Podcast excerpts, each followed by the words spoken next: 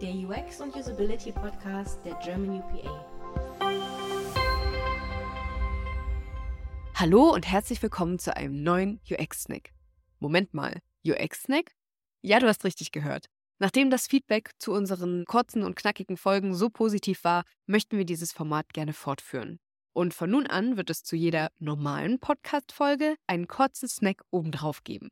In unserer aktuellen Podcast-Folge haben wir Arno Karasch zu Gast und sprechen mit ihm über UX-Storytelling. Und falls du jetzt keine halbe Stunde Zeit haben solltest, ist dieser kleine Snack hier genau das Richtige für dich. Also, bist du bereit für UX-Wissen in fünf Minuten? Here we go! Was macht eine gute und einprägsame UX-Story überhaupt aus? Warum überhaupt Stories? Ne?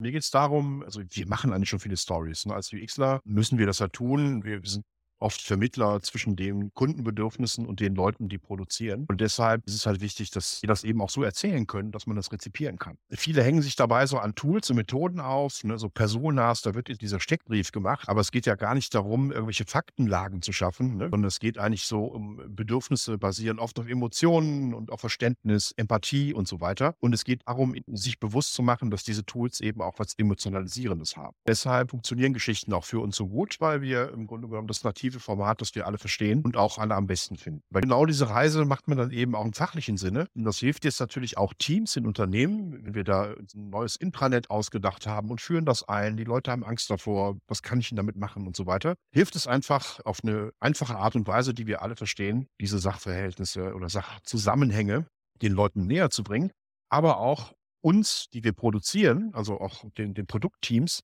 einfach nochmal empathischer gegenüber Kundenbedürfnissen zu sein. Ne? Dann läuft das für uns besser und wir sind motivierter, bestimmte Dinge zu tun, Produkte zu programmieren oder eine GUI zu machen, als wenn wir das allein an Fakten festmachen. Ne? Das finde auch, dass uns Geschichten die Möglichkeit geben, von der Realität kurz wegzugehen, um das ein bisschen zu reflektieren. Zum Beispiel bestimmte Dinge komplett zu übertreiben. Ne? Es gibt sogar eine Therapieform für Angstpatienten, die darauf basiert, dass man diese eigene Angst so übertrieben darstellt, dass sie der Leidende oder die Leidende, dass, dass, man anfängt darüber zu lachen, weil das so lächerlich wirkt und so übertrieben ist, dass man sich wieder angstfrei mit sowas beschäftigen kann. Und das funktioniert im Unternehmen auch. Wenn wir jetzt sagen, ja, wir haben hier diese, diese narzisstischen Führungskräfte und die, die geht es nur um Geld und die machen nur Antrieb und Revenue, Revenue, Revenue, dann kann man dazu auch eine Geschichte erzählen und das immer machen. Es ist natürlich auch immer natürlich ähm, wie mit allem Vorsicht, in welcher Kultur man welche Geschichte erzählt. Es kommt eben auf das Unternehmen an. Das heißt, wir brauchen für Geschichten auch einen bestimmten Resonanzraum. Wichtig ist eben nur, dass die Leute es verstehen und dass ein bestimmter Effekt damit erreicht ist.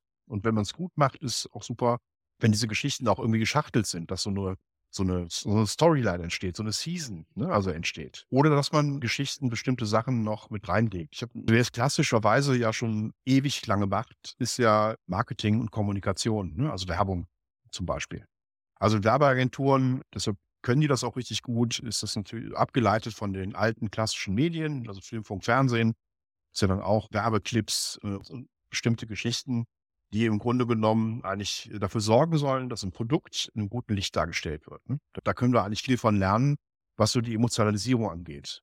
Also bis hin zum, zum Weihnachtsmann von Coca-Cola oder auch Red Bull, die ja ihre eigenen Geschichten sogar selber schaffen, indem sie sie auch inszenieren, wie zum Beispiel dieser Sprung aus dem Weltraum in die Erde rein. Ne? Also ähm, das ist ja, oder das Air Race, das ist ja unfassbar, ähm, was da inszeniert wird. Also das erzeugt dann auch wiederum Geschichten. Also insofern ist das nichts Neues. Im Gegenteil, auch die bestimmte Geschichtenformate, die dann Geschichtenstrukturen, Heldenreise und ähnliche Dinge, die auch schon seit der Antike funktionieren, funktionieren heute immer noch, weil eben diese Stories das Format sind, mit dem wir gut umgehen können. Neugierig geworden? Dann hör doch gerne in die lange Folge mit Arno rein und erfahre noch viel mehr über das Thema UX Storytelling. Wir wünschen euch viel Spaß dabei und freuen uns über Feedback. Bis bald!